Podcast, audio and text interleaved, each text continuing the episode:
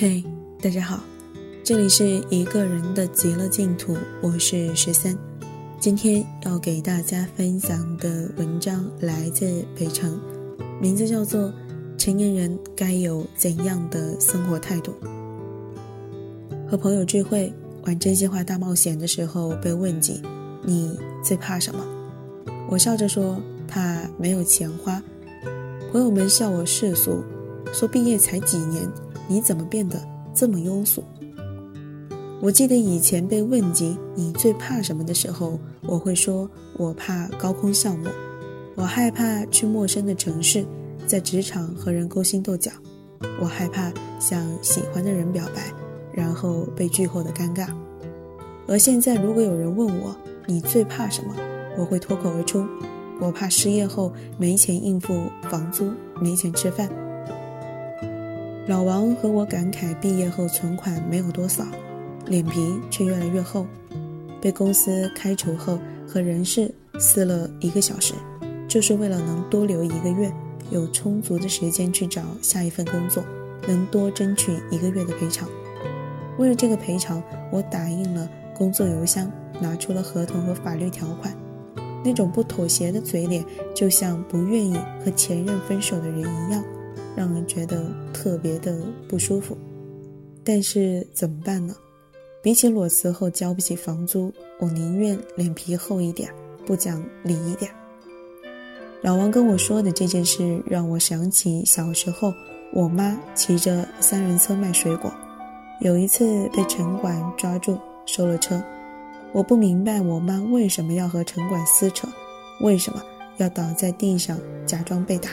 为什么在泼皮耍赖无果之后，躺在地上毫不顾及形象的哭呢？不就是一辆三轮车，一个电子秤吗？至于和城管撕扯吗？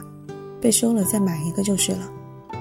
直到昨天，我被领导叫进会议室，他面带愧疚地跟我说：“公司要做新项目了，你被辞退了。”的时候，我好像懂我妈了。那一刻，我想的不是形象，不是面子。不是谁对谁错，而是如何将损失降到最低。我下意识地拿出了手机，录下领导承诺给我的赔偿，和他诉说了年底找工作是多么的不容易，必须给我一个月的时间，否则我不会交接手头上的工作。还好领导和之前面试我时候一样友善，他答应了赔偿和我提的条件。我红着眼眶走出会议室的时候，同事围了上来。他们说从来没有见过那么强势的我。经过这一件事情后，我有点理解我妈了。她的抗争是想争取最大的利益，是为了生活，是为了晚饭能多加一道红烧肉。我忽然发现，为了生活，我好像变成了曾经自己最讨厌的人。工作很累，同事不好相处。还必须强装着很热爱工作，很喜欢同事。我频繁的和同事在朋友圈互动，浮夸的赞赏着对自己有用的人，而对于自己没有用的人，我总会将他放在一个角落。等哪天想起来了，想要维护的时候，我发现已经失去这个朋友了。被领导训斥，哪怕我心里有一千一万个委屈，也要笑脸相迎。许诺明天上班一定会给出一份满意的方案，然后熬夜在公司赶方案，一不留神就到了凌晨。随后发一条朋友圈，定位是公司的位置。这条朋友圈是让领导同事知道我很努力、很积极的在做方案。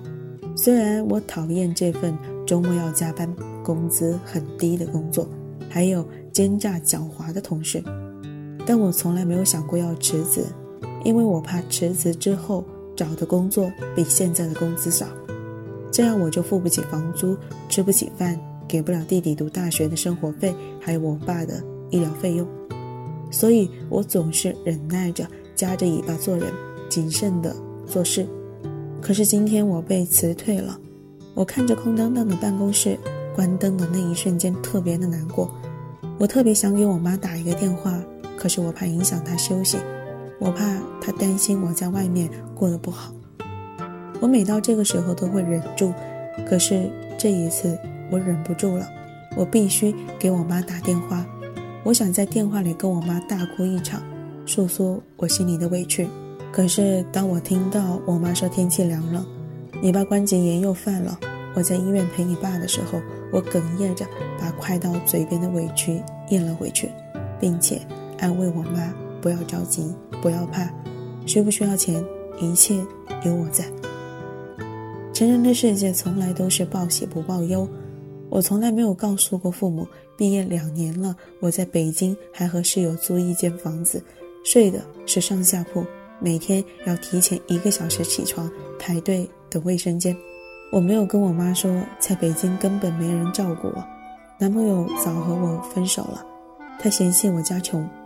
我更没有和我妈讲，你女儿今天被辞退了，她失业了，下个月有可能给不了弟弟生活费，给不了我爸的医疗费了。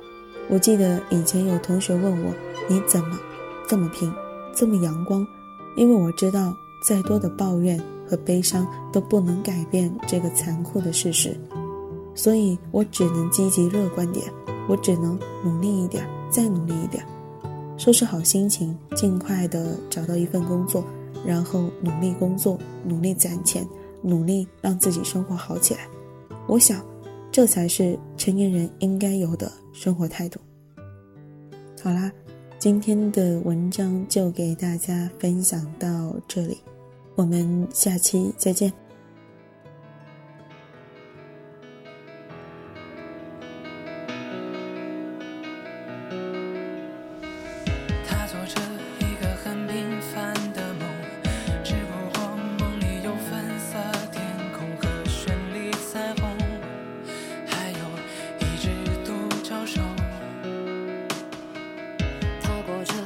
想要的生活，只不过和其他人的生活有一点不同。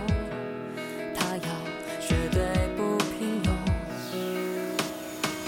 这世上总是有太多。